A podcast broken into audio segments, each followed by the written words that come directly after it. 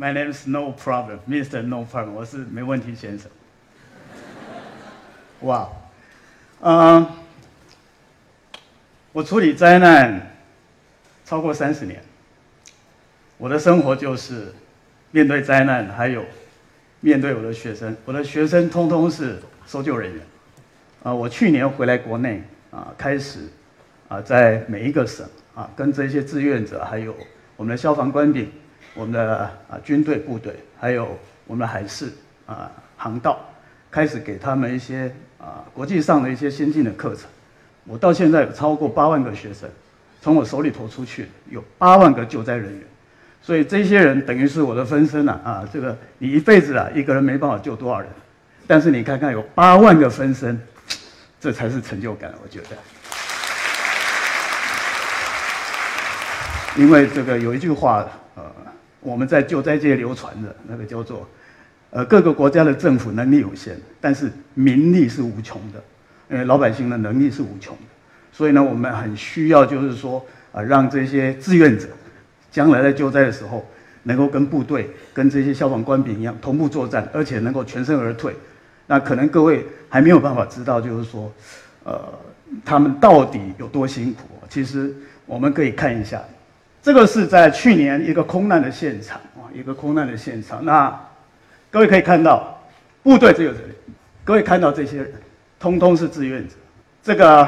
啊，复兴空难啊，也刚刚好前几天倒闭了，不是吗？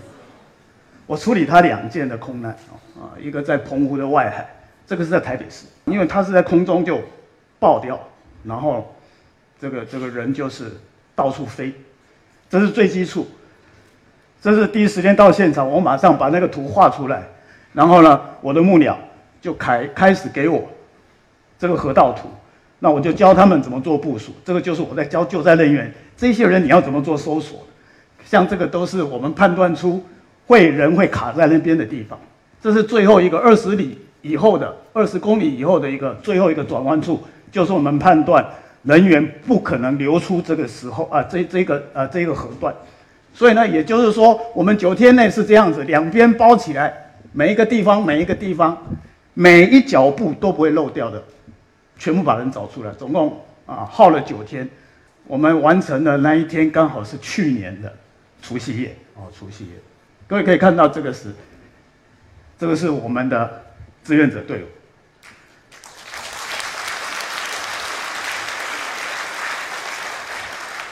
任何人看到都可以感动。这个时候的水温是两度，都是在水里面这样用扫的哦。我们这个叫一字形的搜索，一直往河道。那另外的队伍，这个就是消防官兵他们是负责水下，比较深的地方他们负责，比较浅的地方由的我们的民间的这些志愿者。呃，做搜索是两边式的开始做扫荡，啊，这是部队，部队就是我们在扫荡到机体残骸，就有部队的啊福利，这个叫 M 三的福门桥，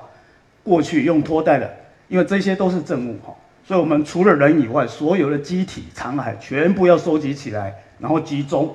啊，这是我在指挥水下的这些人，他应该在哪一些区块做更彻底的搜索，还有。这个河段里面，它有很多的人工礁，就是人工的建造物。你怎么去避开它？那怎么去钻过这些人工礁去做搜索？那在啊岸上的时候，要先给他们做一个勤务教学，这个叫勤教。那让他们脑海里面知道，等一下下去怎么判断以后，我们才可以安心的把他们派下去。一个救灾现场，你没有一个统筹指挥，他是了解整个救灾的所有流程的。乱指挥的话，这些人下去会出人命，哦，会出人命，因为深深浅浅底下又是障碍物一堆，有插到东西啦，割到东西啦，一堆哦，所以，呃，整个我们讲的这个统筹啊，怎么去运用这些人，其实他嗯很困难的哦。但是啊，如果是一个啊专业人士的话，其实这个可以处理的很好。啊，这个是今年啊，今年这个啊二月。二月六号啊，台湾南部的台湾地震，那这个是第一时间我们带队的时候，也是帮他们做区隔哦，做区隔。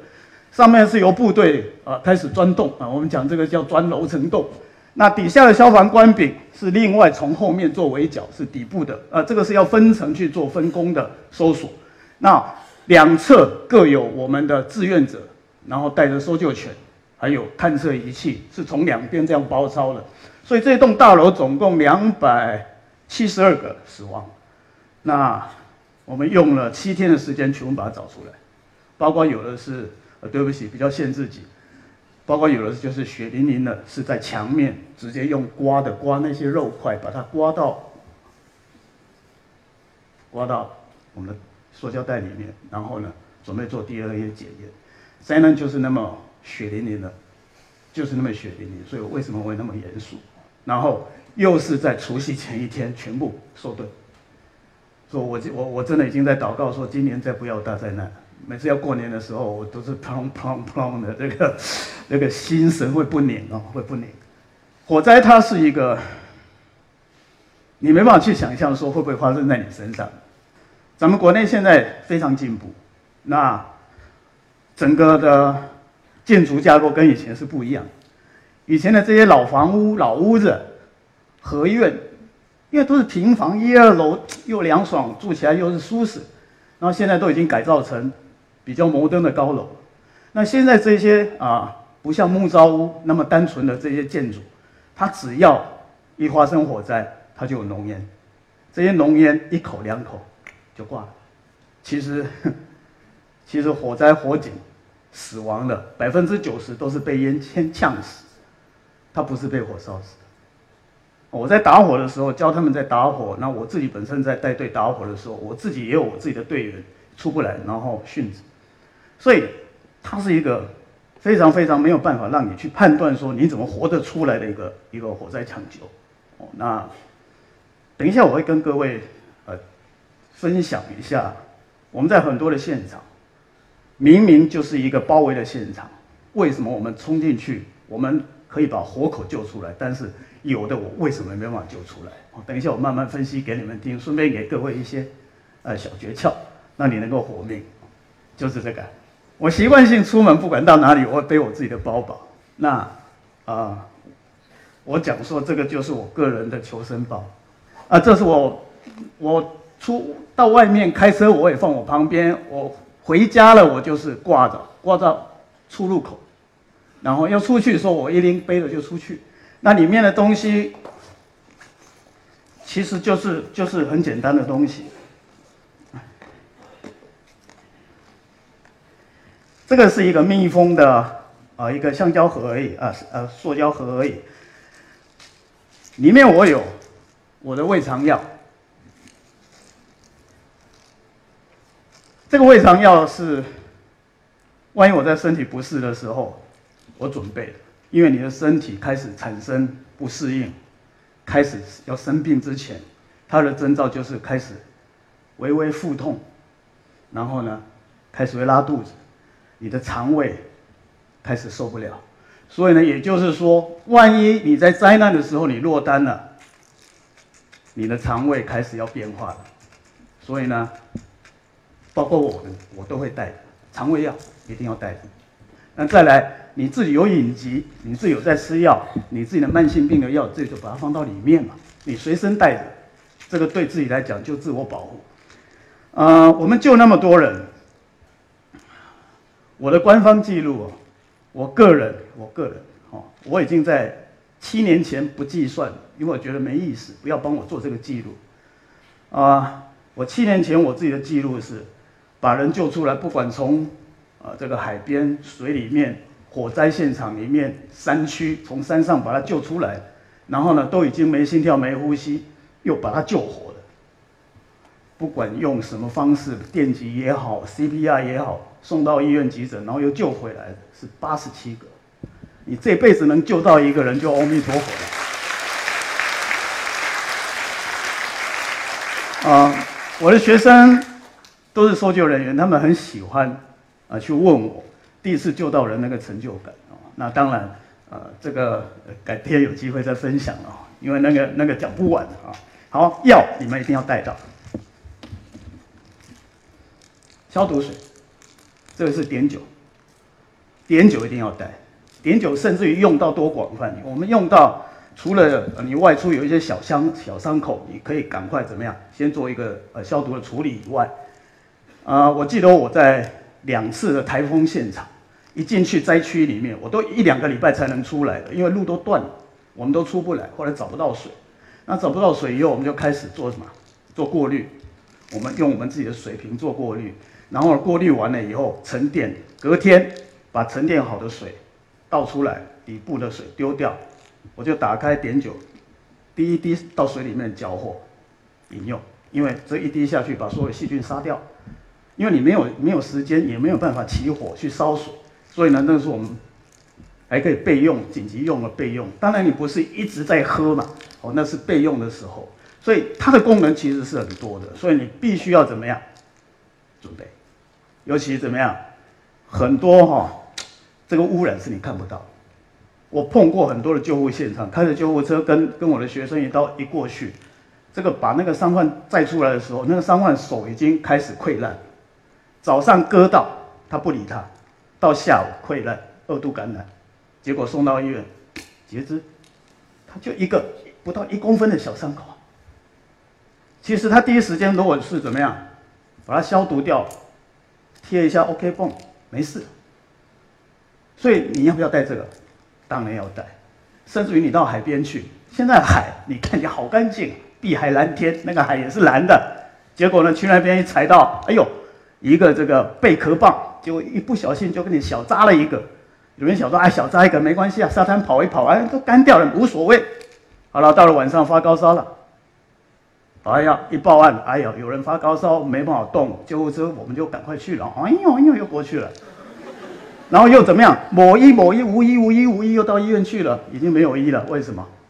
海洋弧菌又感染，又剁掉了。哎呦！碘酒不管什么牌，自己去药妆店买，好不好？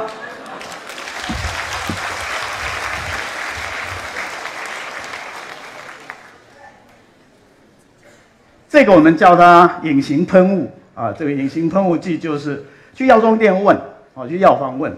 你只要一喷有伤口一喷，它自动会干掉，干掉以后三天左右它才会掉，它会变成有一层护膜，整个把你包住，而且是防水。哦，你到户外的话，准备这个最好，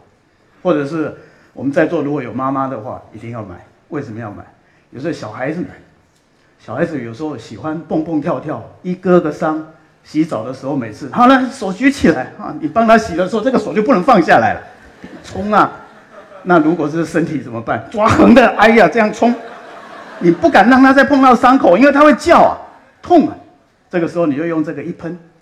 全部把它密封掉，怎么冲怎么洗，OK。药妆店跟他讲，我要隐形的杀菌护膜，哦，杀菌的护膜，这个都有。只是我不讲，你们都根本不会去问，一定要买一块哈。我今天是来推销东西的。好了，这个都是一个小一些小成药，是万一有人啊，这个有需要的话，都会顺便帮人家做处置。这个就比较特殊。纱布，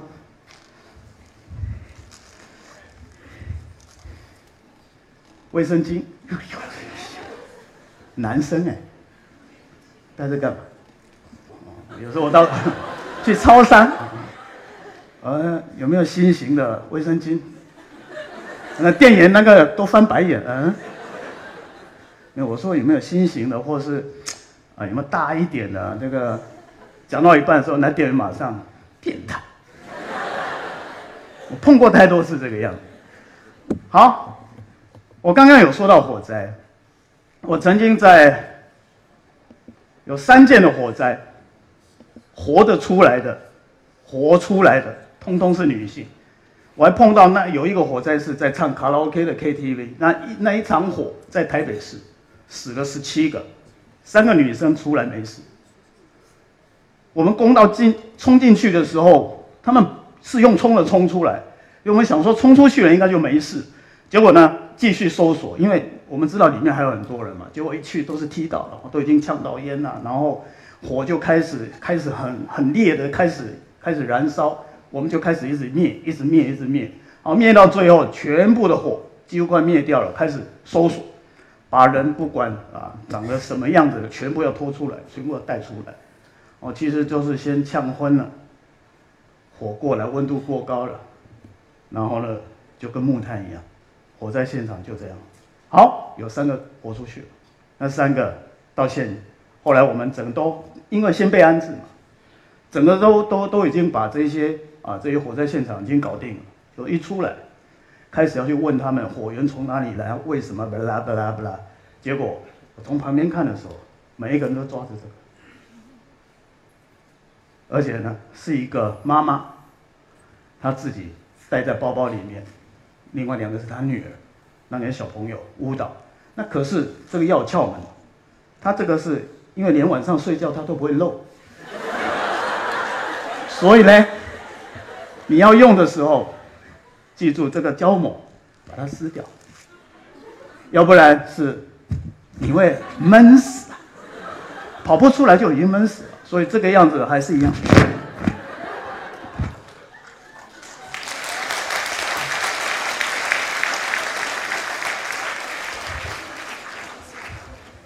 还有一个，在一个地震灾害的现场，哦，那是台湾的九二一。九一那一那个那个整个台湾岛，从那个宝岛是从北部一直到中部全部摧毁。那我在第一时间到现场的灾区，我总共浪费了将近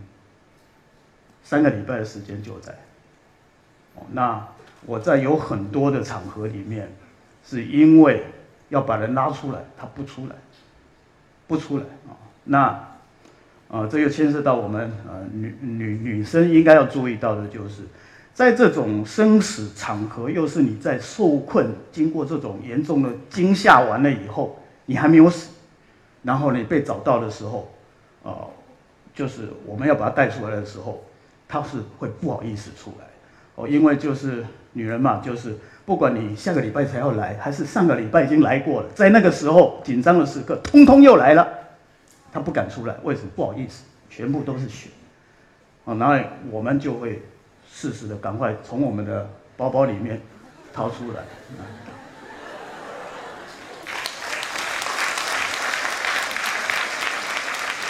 啊，这个在呃地震灾害里面碰过最少十件以上都这个样子，我供不应求啊，男生带这个供不应求。我还用过在啊荒野台风来的时候，啊台湾讲八八风灾哈，那日本三幺幺也一样，我们都我都有带队支援到那边去救灾。那因为冰天雪地的那么潮湿了，结果呢晚上已经开始就是那个气候大变化，那那个时候都没有后援，那用到就是开始找那些枯木啊树枝啊都撕掉了，你怎么点都没有用。到最后，我有一个我的我自己的徒弟，我们的的救灾队的伙伴，然后说大家说，把卫生棉先赶快先，呃，他们讲卫生棉，其实这边讲卫生巾，然后卫生巾全部拿出来，然后就凑出来，哦，凑了三四个，全部凑出来，然后呢，开始这边一拉开，放一堆，开始去找细的树枝，开始找，是潮湿的，没错，赶快找，好，细的树枝找好了以后，开始找中的、粗的，开始架，我们会用叠的架起来。把卫生巾全部放到最底下，用火机一打火，它变成一个非常非常棒的火种。就因为这边我们起了火，要不然你什么钻木取火啦，什么，你搞死你都没有用，那个火起不来就起不来。然后它是一个非常棒的一个助燃品，因为它这个纤维很细腻，又有塑胶。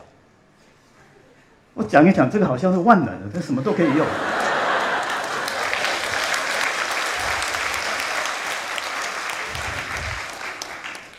啊，很多救灾人员他其实有很多随身的宝贝，那因为没有机会让他们讲，所以我就代表他们跟各位，这就叫做做一个安全宣导，啊啊，因为各位不是在救人，但是你最起码我要让你们懂得一些自救，而且你随身都可以自救。我记得我在澳大利亚，我在澳洲当兵的时候，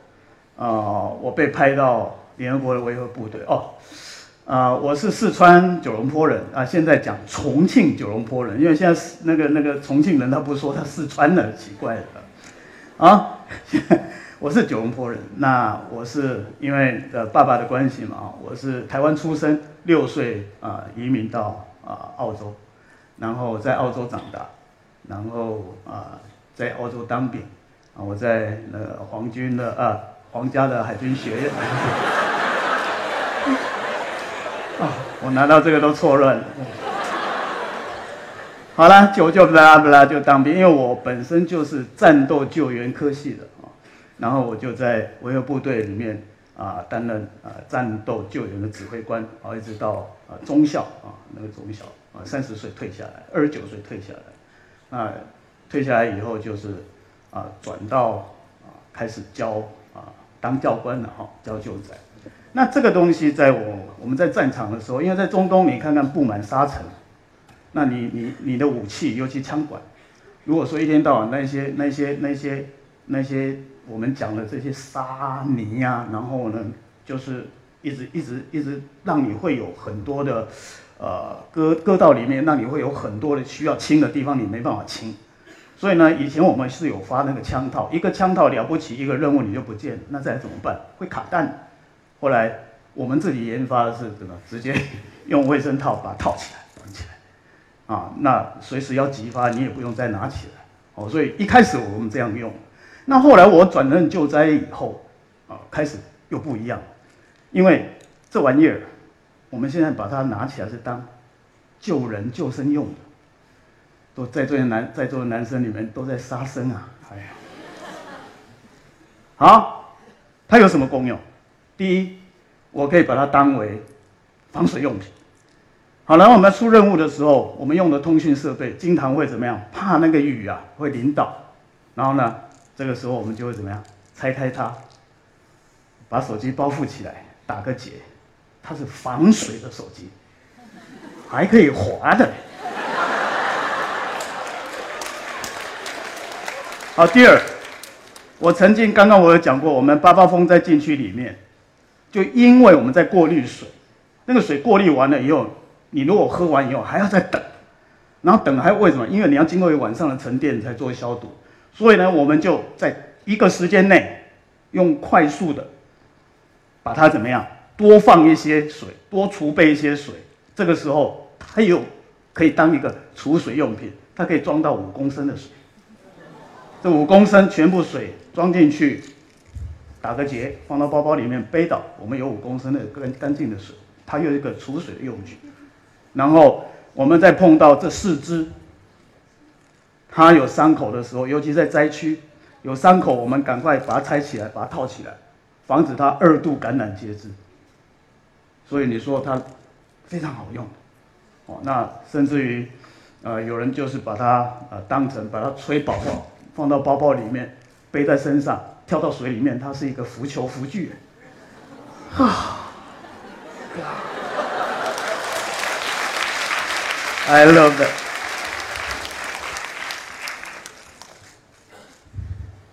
然后，我比较遗憾的一点就是，啊，其实我很多法宝，就是因为碍于时间上的关系。然后我想，我早一天好好跟咱们国内电视台好好讲一下啊，开一些专题。啊，以前我会总会觉得还不需要，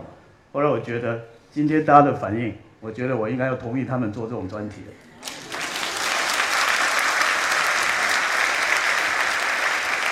我的时间到这边，我很高兴，因为我从来没有在剧场这样啊，这个跟大家做互动，第一次，第一次，我把第一次奉献给大家，谢谢大家。